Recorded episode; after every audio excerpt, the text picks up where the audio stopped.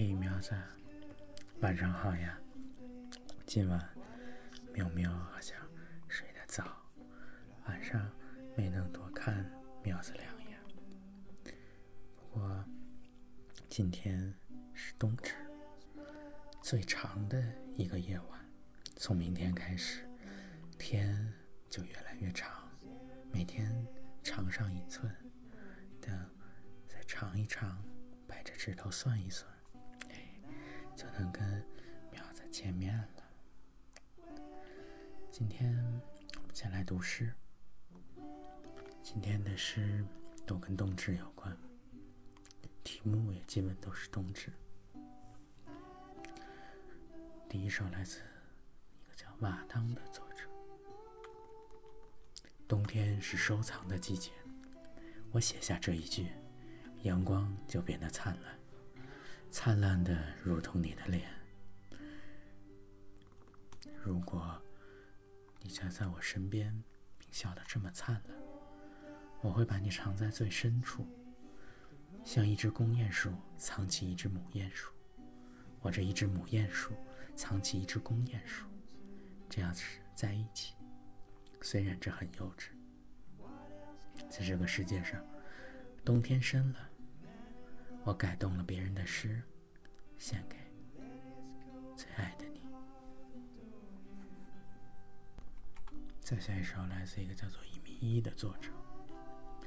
你从城西来到东城去，带着冬至的事物，横穿三亚河，河上的水光和帆，比每一个行人都安静。这是农历中最老的一天，夜晚最长，白天最短。正合我们心意。等祖先，等祖先睡着了，我们就照亮彼此。下一首来自叫姚月的诗人。我偏爱这霜天里乌啼，执黑子，闲敲钟声，点灯花，就是不愁渔火。今夜诗人归宁去了晚唐，我客居苏州。好吧，就随本地风俗，点上丹砂，粉蒸糯米团，三两样如意菜，痛饮桂花冬酿酒，决心做一回君子的人。愿庖厨杀鸡不用牛刀，举案齐眉，并不等于平分天下。书写冬令尺牍。月下摘白山茶，我只以最长的夜来接近你。再下一首，来自一个叫做露苏的作者。从此夜短，从此梦长。梅香入咽，毛笔写信，写的大雪纷飞，写的青草回门，写的莲花风停。写的柚子登基，屯千尺素轩，慢慢写给你。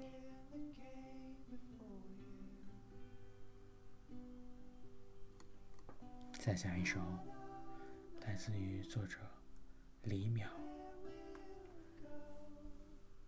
最黑的一天，如指尖划过我们，节气用走向衰老迂回的，走向年轻。一把破椅子上冒出将要舒舒展的绿芽，此刻不宜回望，亲爱的人。夏至既然已埋藏在大树，我们从今天开始收集那些寒气，将节灰清脆地吹向皮骨，发出冬水般的声音，像祖先那样将绳子两端挽成结。持续的深入，即将终止。再来一首，来自一个叫做《君子爱莲》的作者。今日无风无雨无阳光，忽然想坐下来，与你吃一顿饺子，白菜素馅儿，像这个冬天一样。安身静体之日，种子在地里慢慢复苏。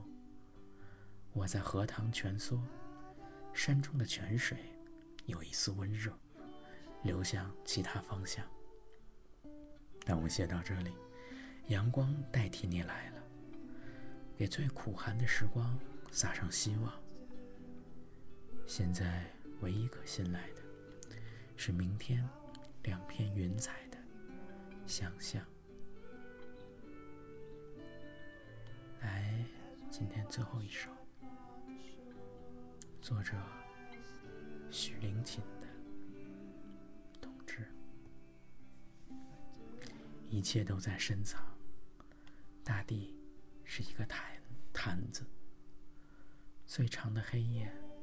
最短的白天终将过去，岁月只剩薄薄的几页，够你用冰水、冰雪写，向内敛的事物试探长出绒毛。一扬声，泉水从里面抽出一根闪亮的白线。我看见两只狗在枯草地上抢着秋拍，它们的欢快让沉寂的冬日变得生动。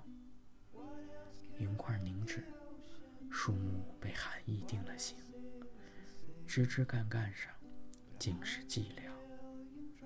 听戏，吃水饺。冬至这天，适合用人间的暖意融化季节的冰。今天的诗先读到这里。早上一醒来，今天看。接到了妙子的电话，早早接猫猫，猫猫今天没吃没查血什么，在输上一天夜，希望明天一查各项指标都正常了。哎，对，今天温度也降得特别好，淋巴结也小了，明天呀，这个各项指标一正常，夜也不用输了，带回家就。好好的，休养休养，啊呜啊呜吃好吃的。开心看到猫猫这样，就跟过了冬至，天越来越长，哎，猫猫也一天一天都好起来了，想想就开心。今天冬至，哎，啊，这个吃饺子。苗子晚上也吃了，猫晚上也吃了，嘿嘿。隔着一丢点距离，咱吃的也都一样，哎。想喵喵了。今天晚上喵子睡前，哎，发了一个毛熊的图片，哎呀，好可爱。最近光看猫猫和毛狗了，把小毛熊得召唤出来，尤其是冬天。又快到最冷的时候了，毛熊是最能保暖的。看那厚毛皮，紧紧抱住苗子。冬天一一猫就过去了，哎，马上就要春暖花开了，很快很快了。小喵喵与喵子采花花，毛子一起玩，哎，开心。就在这样一个最长的夜里，也有猫猫相伴，陪着苗子，子度过了最长的黑夜，迎来的便是最闪耀的光明了。小喵喵，希望今晚喵子也能享受这个漫。长